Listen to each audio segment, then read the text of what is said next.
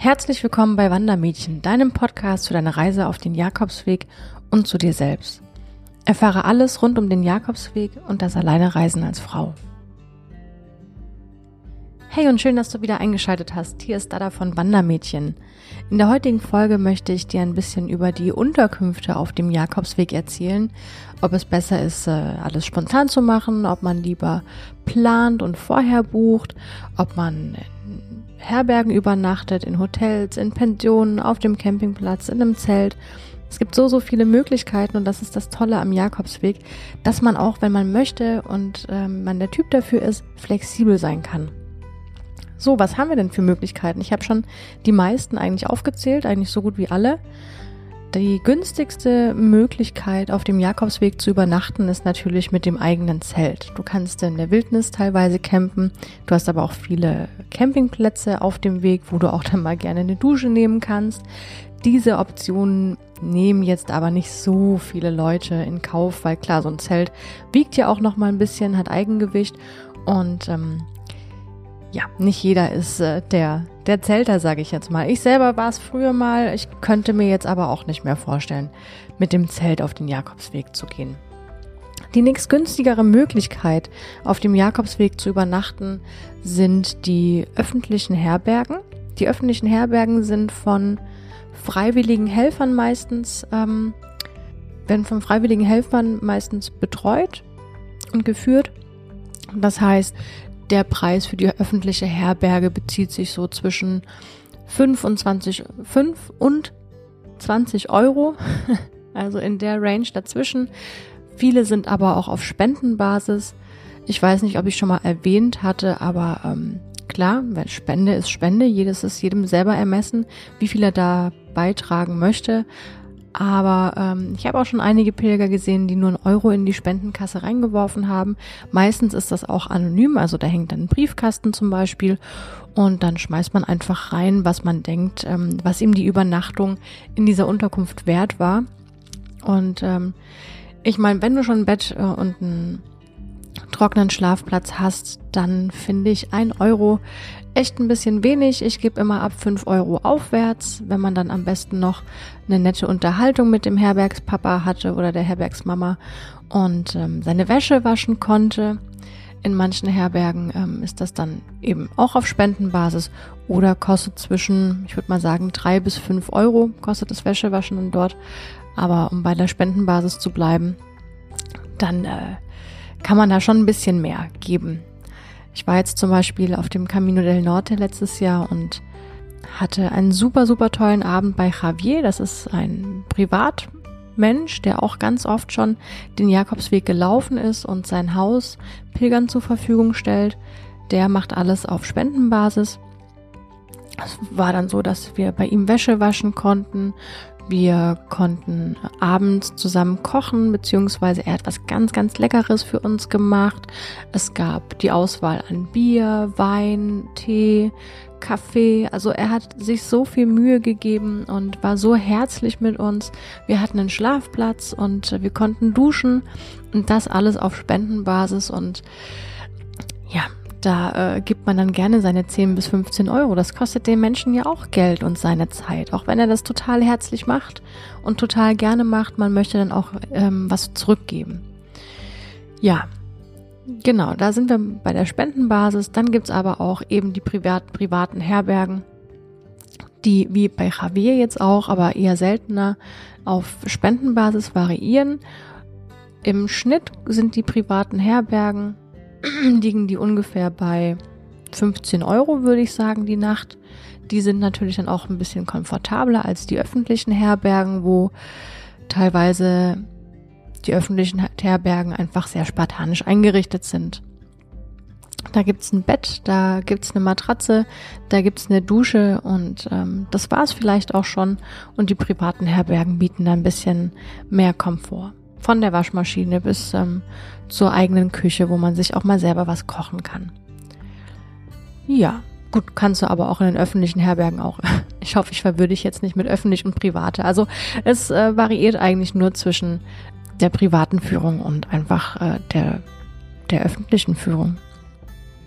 Genau. Also du kannst davon ausgehen, dass es ungefähr im Durchschnitt 15 Euro alles kostet.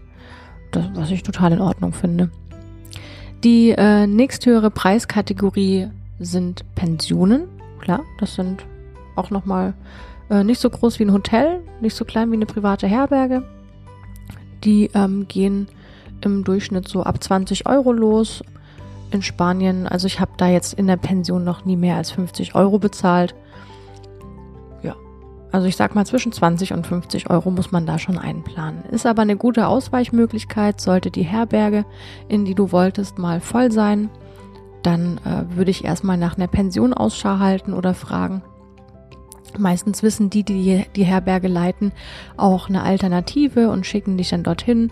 Manchmal wird man sogar hingefahren. Das ist ganz nett, wenn man dann wartet, bis der Herbergspapa wieder frei hat, bis er die ganzen Pilger aufgenommen hat, die Kredenziale, also den Pilgerpass abgestempelt hat und so weiter und so fort. Aber das wäre auch eine Möglichkeit. Was natürlich immer geht, sind Hotels. Da musst du dir halt einfach bewusst sein, dass Hotels ähm, die, die Preiskategorie in Hotels natürlich äh, nach oben offen ist, wie überall auf der Welt. Aber es ist natürlich auch eine schöne Alternative. Oder wenn man sich mal was gönnen möchte, dann ist es natürlich super schön, sein eigenes Zimmer zu haben, einen Zimmerservice, richtige Handtücher. Ja, also einfach ein bisschen mehr Luxus als nochmal in Pensionen oder Herbergen. Also ich habe bisher, ähm, bis auf das Zelt, habe ich die bisher erwähnten Schlafmöglichkeiten ähm, rundum genutzt. Einfach weil ich mir nie was vorher gebucht hatte, sondern ich war immer spontan unterwegs. Beziehungsweise, das ist nicht ganz korrekt. Ich habe immer die allererste Nacht, wenn ich jetzt zum Beispiel von Deutschland nach Spanien oder nach Frankreich geflogen bin, habe ich mir immer die erste Nacht im Hotel und der Pension ähm, gebucht. Einfach damit ich an dem Tag der Anreise nicht so viel Stress habe und einfach nochmal dort ins Bett fallen kann. Danach habe ich dann aber wirklich nichts mehr gebucht. Einfach, um halt eben so flexibel wie möglich zu sein. Wenn ich müde bin, dann will ich vielleicht doch nicht die geplante Tagesetappe laufen, die ich mir vorgenommen hatte, sondern da bleiben, wo es mir gerade gefällt. Oder aber auch, weil mir die Stadt so gut gefällt. Ich bin zum Beispiel vor, ähm, vor vier Jahren auf dem Camino de la Costa auch gewesen. Und nach acht Kilometern war ich in San Sebastian angekommen und ich wollte da eigentlich durchlaufen. Ich hatte mir 25 Kilometer für den Tag vorgenommen. Fand die Stadt aber so unendlich cool und wollte mir das alles angucken mit dem langen Strand und mit den einzelnen Tapas-Bars, dass ich mir dann tatsächlich ein Hotel dort genommen hatte, weil es auch ultra heiß war und die Pilgerherberge in einem Keller war ohne Fenster mit 20 Betten und Ach, nee, da wollte ich mir einfach was gönnen und wollte eine schöne Sightseeing-Tour machen.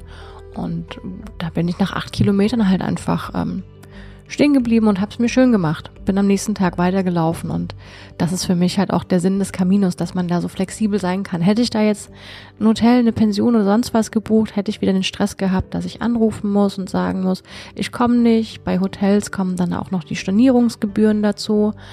Und ähm, den Stress möchte ich mir zum Beispiel bei meinen Jakobswegen lieber sparen.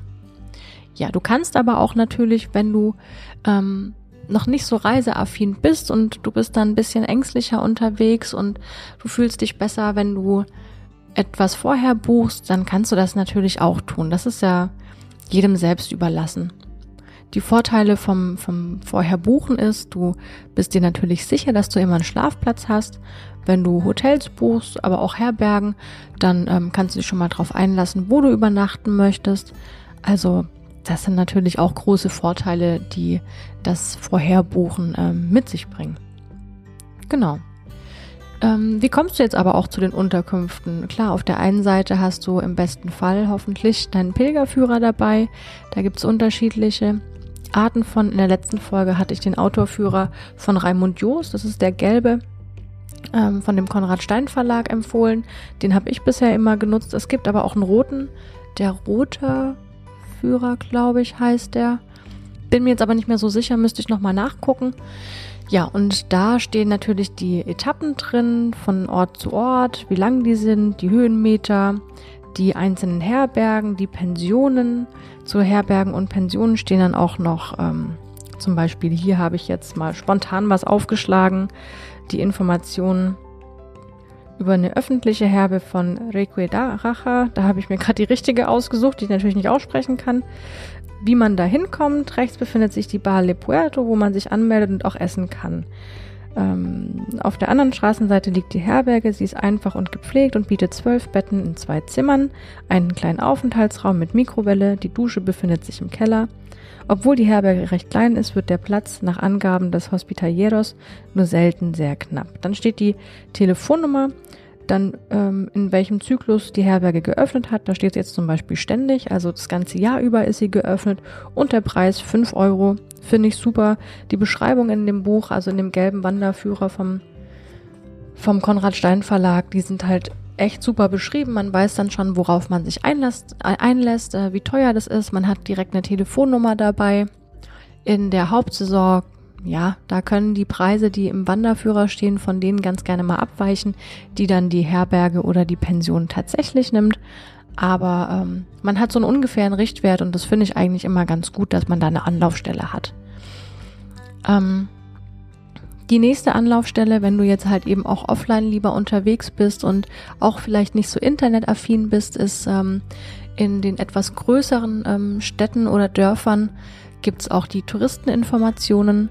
Da ähm, bin ich auch schon rein. Viele können da natürlich auch äh, ein ganz gutes Englisch.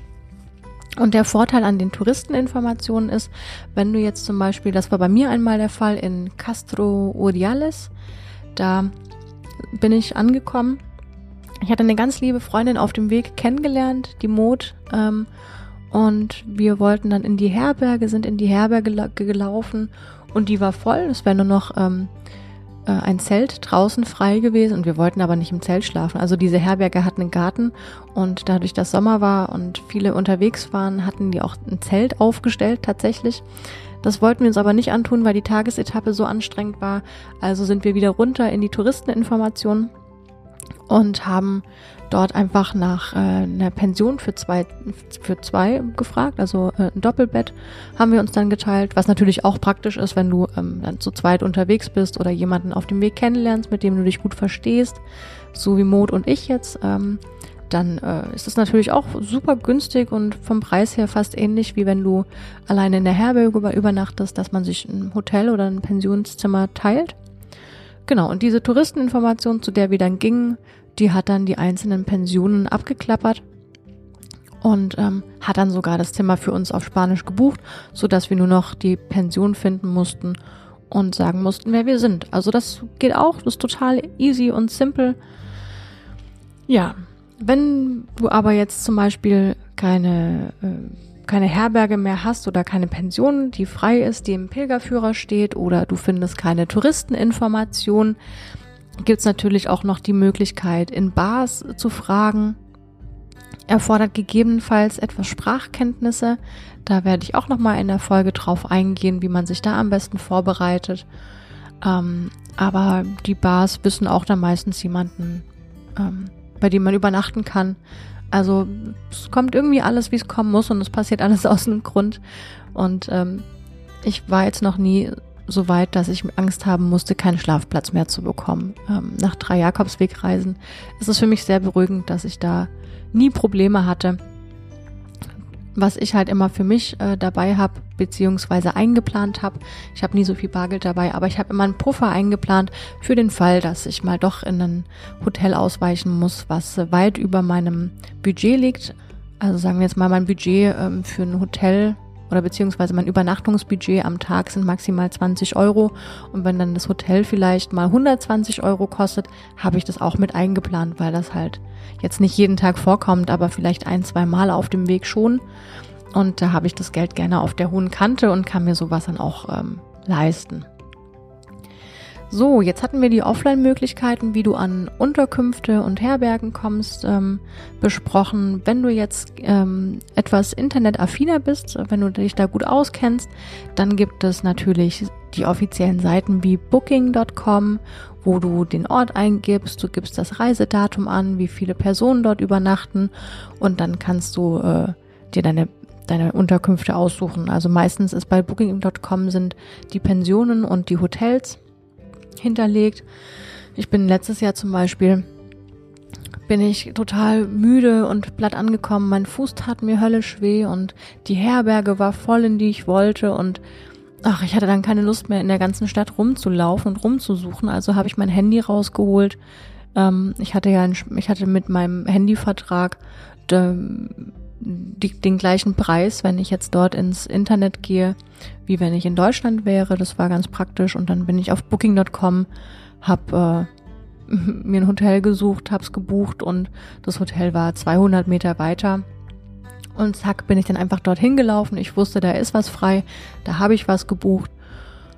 Und ähm, ja, da war ich einfach froh, angekommen zu sein. Also Booking.com ist eine ganz gute Möglichkeit, auch an Hotels zu kommen. Wenn das jetzt etwas ähm, ähm, ja, weniger spontaner ist, dann ähm, kannst du auch Airbnb nutzen. Airbnb ähm, gibt es eigentlich auf der ganzen Welt, auch in Deutschland. Dort ähm, sind Privatanbieter, die ihr ein Zimmer in ihrer Wohnung oder ihre ganze Wohnung an Urlauber vermieten. Und die sind meistens auch ganz günstig. Ich war letztes Jahr dann in Gijon, einer größeren Stadt. Da war die Herberge auch voll. Also obwohl ich im, im April gelaufen bin, ähm, waren vereinzelt die Herbergen voll. Und dann habe ich mir über Airbnb einfach ein Zimmer ähm, bei einer netten Spanierin gebucht. Das hatte mich, ich glaube 15 Euro waren das damals, gekostet. Und ähm, der Vorteil da ist, du hast natürlich jemand, der sich auskennt, der dir im besten Fall nette Bars oder Restaurants nochmal empfehlen kann oder ähm, Sehenswürdigkeiten näher bringen kann. Und ähm, das nutze ich eigentlich auch ganz gerne. Eine spanische Seite gibt's dann auch noch, die ähm, fokussiert sich tatsächlich auf den auf die unterschiedlichsten Jakobswege. Da sind Spanischkenntnisse erforderlich oder du kannst es manchmal auch in deinem Browser einstellen, dass du diese Seite übersetzen lässt. Das funktioniert auch.